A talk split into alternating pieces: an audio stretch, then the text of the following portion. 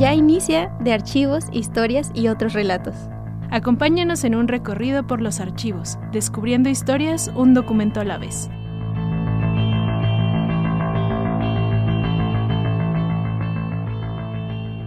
Bienvenidos y bienvenidas a este subprograma Archivos, Historias y otros relatos. Mi nombre es Victoria Velázquez y el día de hoy me acompaña mi compañero Carlos Carmona. Hola Vic, buenos días. Buenos días. Eh, esta vez traemos para ustedes eh, una temática eh, que va desde la historia y también pues continúa hasta el día de hoy en la universidad. Esta vez eh, queremos hablarles un poco de las revistas en la universidad, en específico de la colección de, historia universitaria que tenemos ahí en la bóveda Jesús F. Contreras, pero también de eh, algunas revistas que se hacen todavía hoy en día aquí en, la universidad y de la red de revistas de la UA. Para estos temas nos estarán acompañando eh, la licenciada Lucero Solís y la maestra Gubisha Ruiz Morán del Departamento Editorial. Eh, en unos momentos pues se, unirán con, a nosotros en el segundo eh, espacio, en, después del corte musical. Y bueno, Carlos, eh, ¿qué tipo de publicaciones y revistas tenemos nosotros ahí en la bóveda? ¿O cuál es la historia de esta colección? Bueno, la, primeramente las revistas que nos fueron donadas fueron por el, este, el contador público, Humberto Martínez, de, León, el primer rector de la universidad. mencionar, lo cual, este, bueno, dentro de ellas, este, podemos encontrar estas, esta voz estudiantil, ¿no? La, de que desde el principio de, de los días de la universidad hubo publicaciones a cargo de estudiantes, lo cual habla de que había una, una visión como futuro, ¿no? De empezar a probablemente empoderar el discurso de los jóvenes hacia dentro de la comunidad universitaria.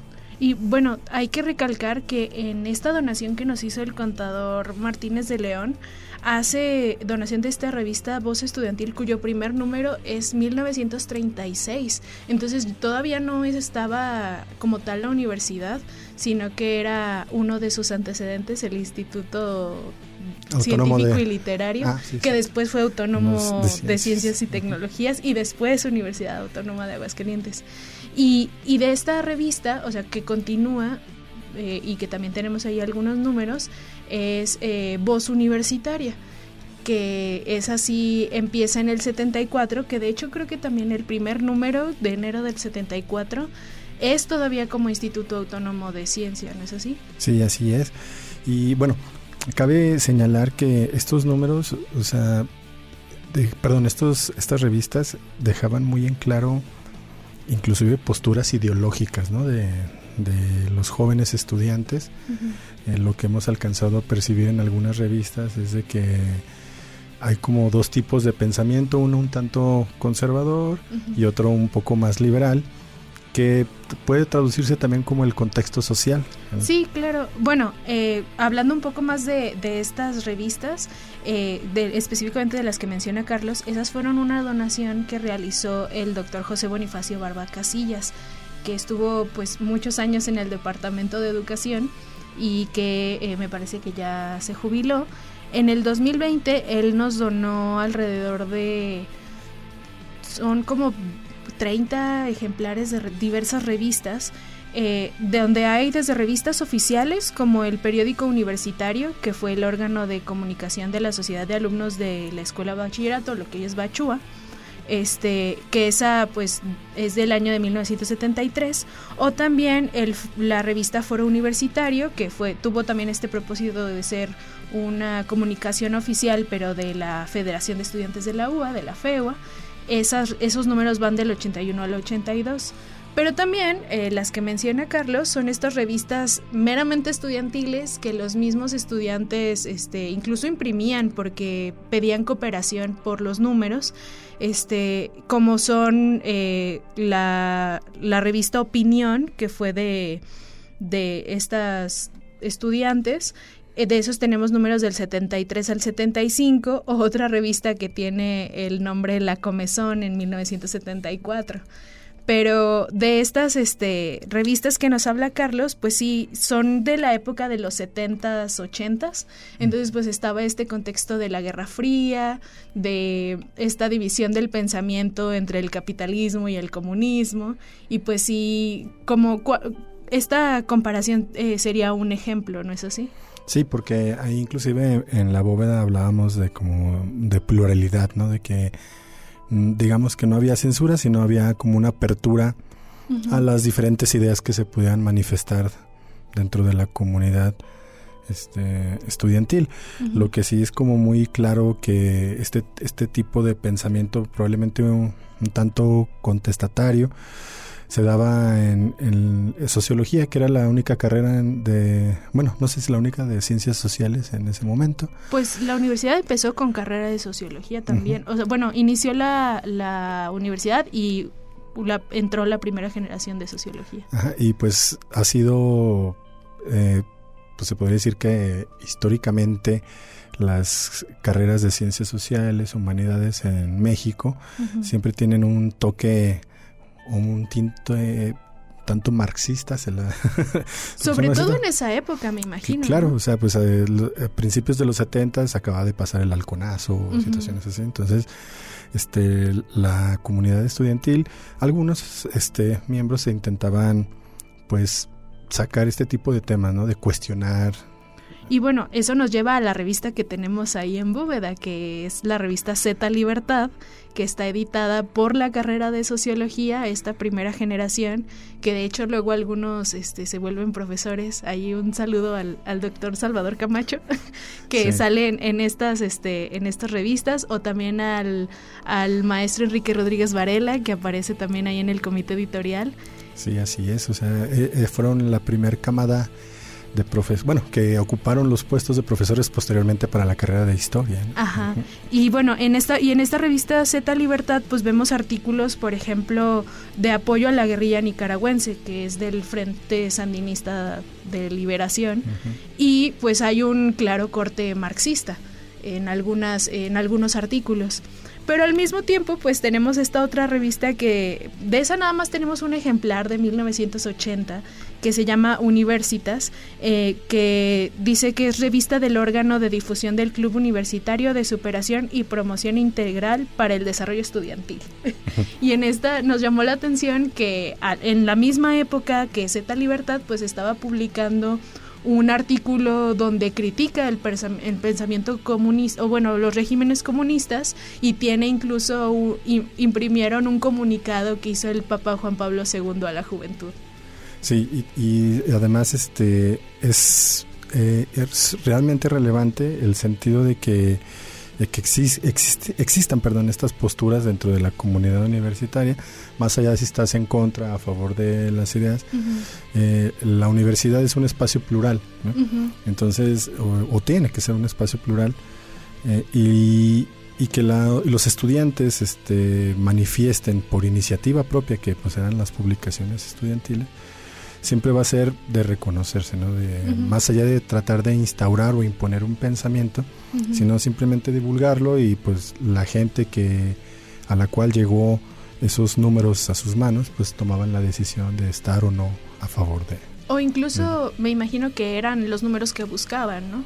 En este caso, pues el doctor Bonifacio, pues le llegaron ambas a sus manos, ¿verdad? Sí, y lo cual habla muy bien de él, porque más allá de, de tomar una postura, sobre una u otra, él lo conserva como pues, documentos precisamente que demuestran esta apertura que, así es. que, tenía la universidad para cualquier tema. Sí, y bueno, así como estas publicaciones o estos, este, pues cosas curiosas que nos hemos encontrado eh, en esta colección, creemos que es un conjunto documental muy rico precisamente porque son documentos que le donan a nuestra universidad sobre la misma universidad y muchas veces estos documentos este pues no llegan al archivo histórico, aunque hay que remarcar que hay un fondo publicaciones en el archivo histórico. Ahí pues han llegado boletines, este que incluso hace la misma universidad eh, que ahora nos llegan por correo electrónico, ¿verdad? Este, pero anteriormente pues se tenían que imprimir y hacer llegar a, los a cada uno de los departamentos de, de la institución. Eh, y bueno, para seguir este, en este programa los invitamos a este pausa musical y regresamos con nuestras invitadas.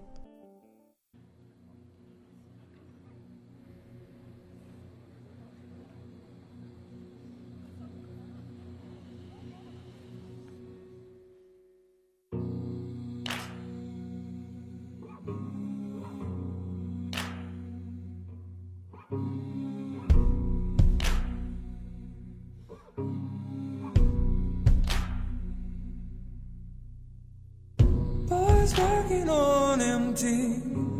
Is that the kind of way to face the burning heat? I just think about my baby. I'm so full of love I could barely eat.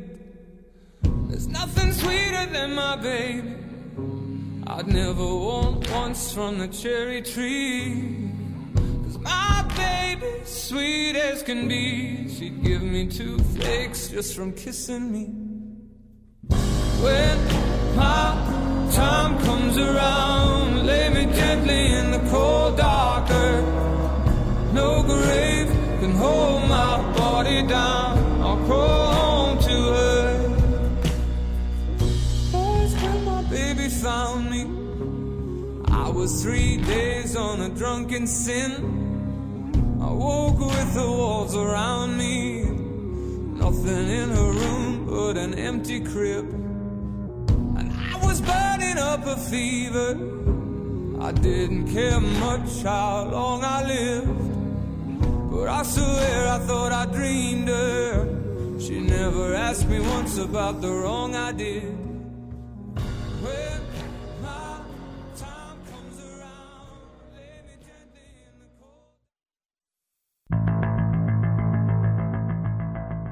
Gracias por seguir escuchando este su programa Archivos, Historias y otros relatos.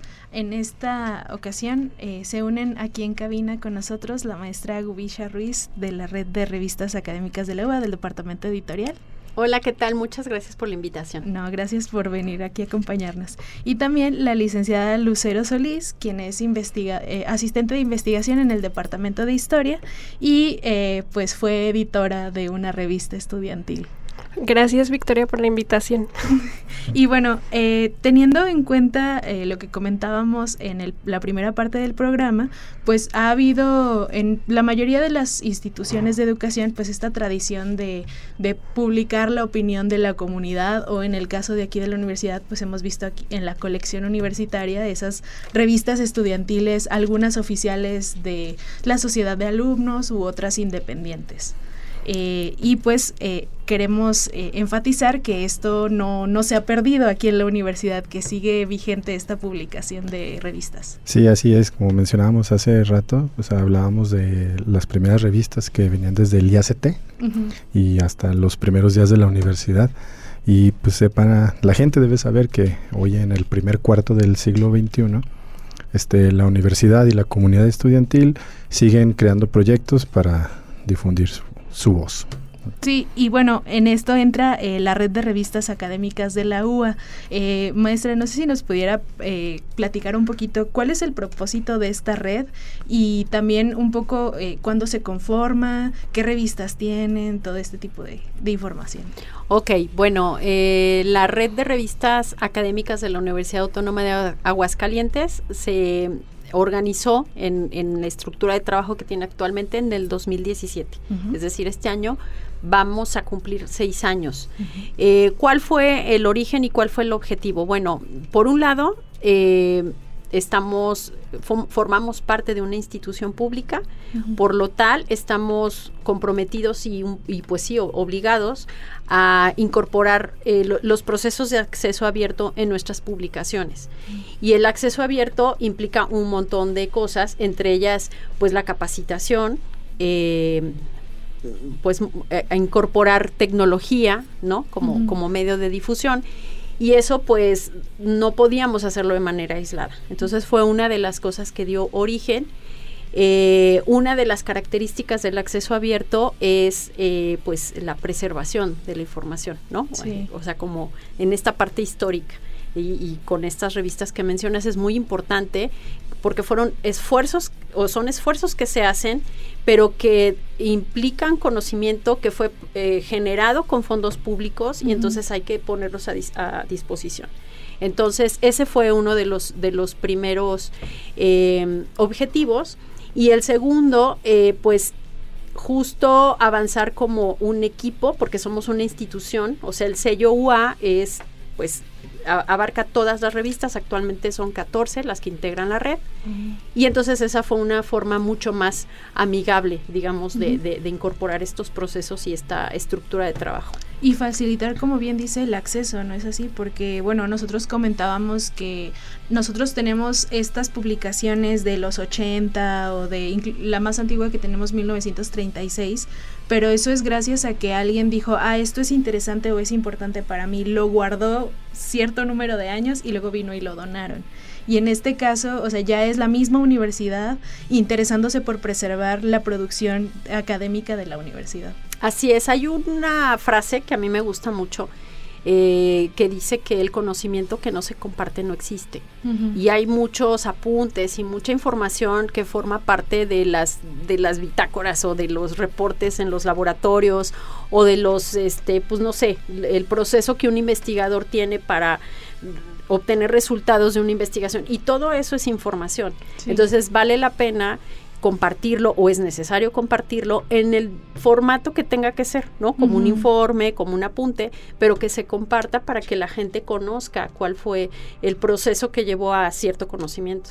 Sí, bueno, es ahora sí que muy interesante, incluso una labor titánica que se hace ahí en la red de, de revistas, porque aunque este estemos pensando en que son relativamente 14 revistas, se escucha muy poquito, pero son muchos años, muchos números y una constancia también que implica eh, muchos artículos de, de información que se está pudiendo accesar de manera libre por Internet. Así es, y yo creo que un gran acierto que tiene la red, y eso sí es muy importante presumir, es que es un trabajo horizontal, mm. porque la red la forman eh, o la integran eh, revistas científicas, revistas de divulgación y revistas estudiantiles. Ah, y la participación que tienen los editores que tienen un perfil académico y cierta estructura eh, con la que trabajan dentro de la universidad, es igual al del editor que está a cargo de una revista estudiantil, que tiene un perfil de estudiante, el mismo nivel de compromiso, eh, la misma posibilidad de capacitación, en fin, es horizontal, es, es, todo eh, eh, del, en el mismo nivel y eso creo que ha sido un acierto y por eso hemos logrado ir construyendo en estos seis años lo que es el proyecto actual. Y ahora que nos menciona de estas revistas estudiantiles, mencionaba que son cuatro. Eh, ¿Qué revista, qué carreras o estudiantes se involucran en estas revistas? Mira, actualmente tenemos em, la revista de eh, Pirocromo, que es del Centro de, Cultura, de aquí de la universidad. Tenemos la revista de Luciérnaga, que es del Centro de Sociales y Humanidades, es una revista estudiantil de filosofía. Y está eh, una nueva revista que es del Centro de Diseño, que se llama Espacial, es una revista de los estudiantes de arquitectura. Mm. Y bueno, Horizonte Histórico, que es, es una revista que tiene mucha tradición. Es una revista que incluso durante dos años tuvo en las métricas que se sacan desde el departamento editorial eh, el mayor número de descargas de uno de sus artículos. Es decir, la, oh. plataforma en la que publicamos en la Autónoma de Aguascalientes, que es el OJS, permite eh, obtener informes de vistas y descargas de todos los artículos de todas las revistas. Y entonces armamos como el, cuadro, digamos, de las 10 más, de los 10 artículos más consultados y durante dos años un artículo de Horizonte histórico fue el que más descargas obtuvo de todas las revistas. Wow. Y pues precisamente de Horizonte Histórico nos acompaña Lucero. Así es, sí. y bueno, mm, haciendo una un comentario este eh, de aclaratorio de, de aclaración. Horizonte Histórico es una revista que yo quiero mucho, precisamente porque también me tocó ser parte del comité editorial y este una de las cosas que hablábamos en ese comité era precisamente de meter horizonte histórico al OJS y a que se consultara en internet porque por muchos años solo se hacía de manera impresa y eh, pues ahora sí que la tenacidad y pasión de Lucero fue lo que logró que se uniera eh, Horizonte Histórico a la red de revistas y a que incluso ya hubiera el ISSN. Sí, ahora ya, ya lo tiene. Y bueno, Lucero, ¿tú qué nos puedes compartir de tu experiencia como editora? Eh, ¿Qué retos eh, implicaron el, el, entrar en esta red de revistas? Este, los procesos mismos de Horizonte Histórico. Híjole, pues eh, fue un reto grande porque, bueno, aparte también otra nota aclaratoria, cabe decir que Victoria no solo fue miembro del comité editorial, sino que fue directora de la revista, como en ese momento también le llamábamos al cargo. Eh, justo ya con la incorporación a la red de revistas, que sí, a lo mejor fue mi pasión y tenacidad, pero en realidad fue Gubisha y su orientación y el hecho de estarme jalando constantemente a esto, eh, lo que pues generó que se pudiera digitalizar la revista. Eh, a Victoria todavía le tocó el último momento, ese momento como de crisis donde no había presupuesto y ya no la podíamos imprimir. Y por un momento sí pensamos que se iba a acabar, que ya era el fin de una revista que había empezado en el 2009 y, y pues era muy triste porque es la publicación como pues que difunde los trabajos de los estudiantes de historia. Entonces en ese lapso pues a mí me tocó enfrentarme a eso y, Afortunadamente la red ya estaba existiendo. Eh, yo me incorporé porque también Victoria tuvo el contacto inicial gracias al director de difusión y vinculación de ese momento. Y eh, pues yo empecé a asistir a las juntas de la red. Eh, al principio no sabía ni de qué me estaban hablando y fue difícil. Que también tú, ¿tú en qué semestre estabas? Estaba pasando a cuarto semestre. Sí. Sí, fue en el 2017. Eh, a inicios del 17, no, no es cierto, en el 18, a inicios del 18. Em, y precisamente, pues entrando a las juntas, hablaban de cuestiones de lo del OJS, de mejorar este, los procesos de edición, eh, del ISSN, de la reserva de derechos al uso de título, un montón de cosas que pues nosotros no teníamos. Sí, em, porque Horizonte existió muchos años sin, sin tener ni siquiera el título reservado, ¿no? Y, más porque pues en ese momento era algo que no estábamos eh, ni familiarizadas con eso, las estudiantes que llegamos a dirigirlo, eh, porque también muchas fuimos mujeres, eh, de hecho hubo más editoras mujeres que, hombres en muchos lapsos. No estoy segura. Pero, sí las mujeres eran las que las sacaban adelante, eso sí.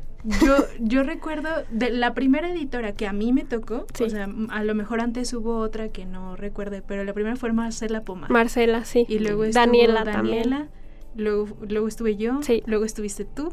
Y luego Isabel, que ah, fue la última mujer que ha estado. Ahorita la tiene a cargo una estudiante de la licenciatura. Pero en ese momento, pues bueno, estábamos con esa crisis, eh, aquí ya no había el presupuesto, al final pues la opción que nos daba la red era digitalizarla, pero eso también implicaba pues tener que eh, manejar otras cosas que no sabíamos cómo manejar de entrada.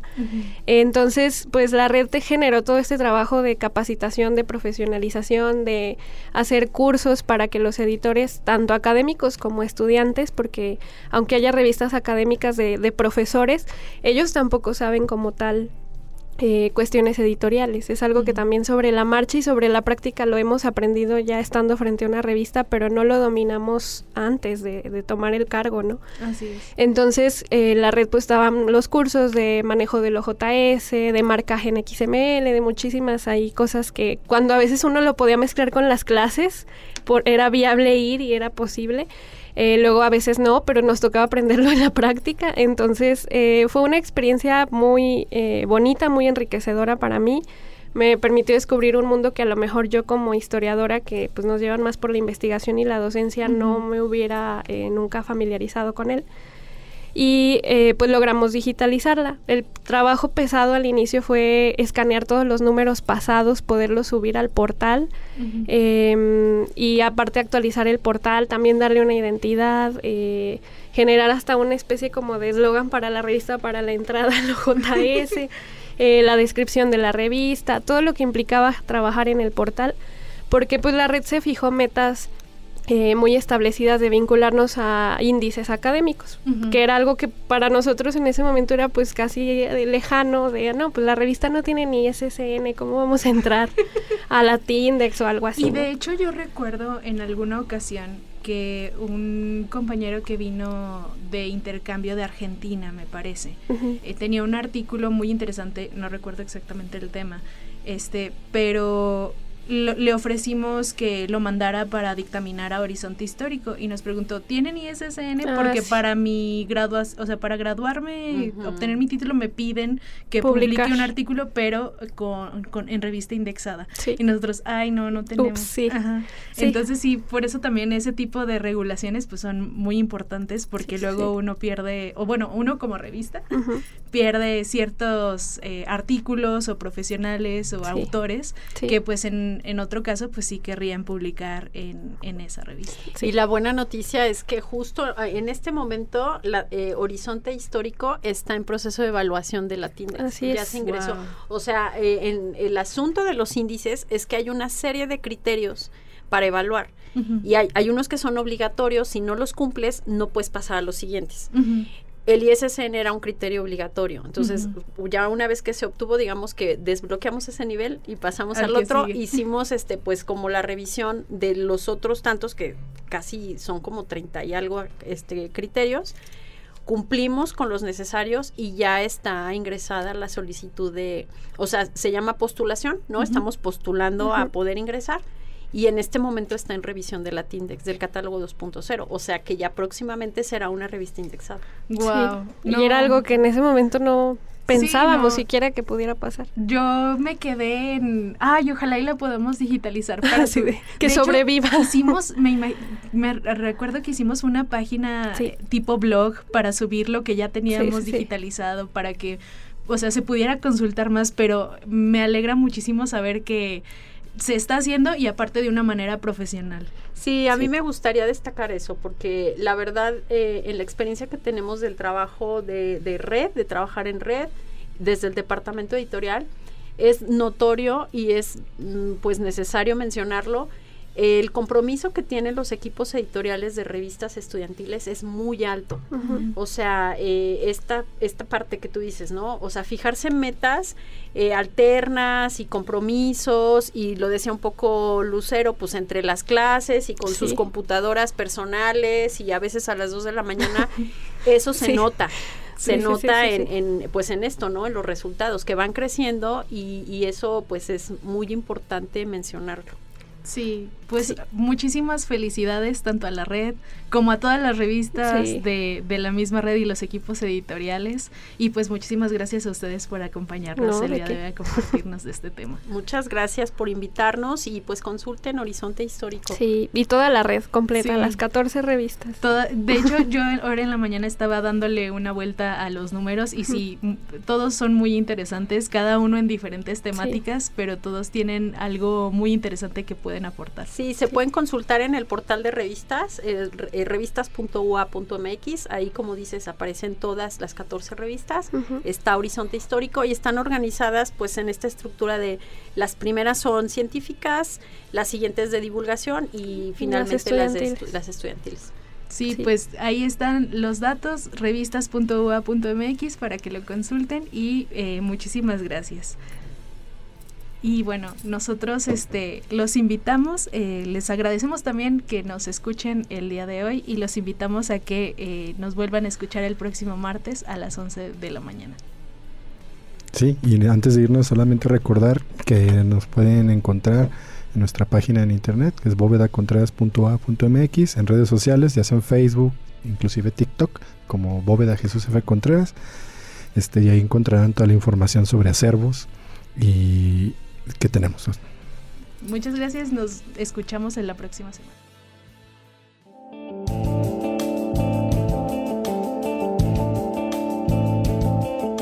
Gracias por escuchar de archivos, historias y otros relatos.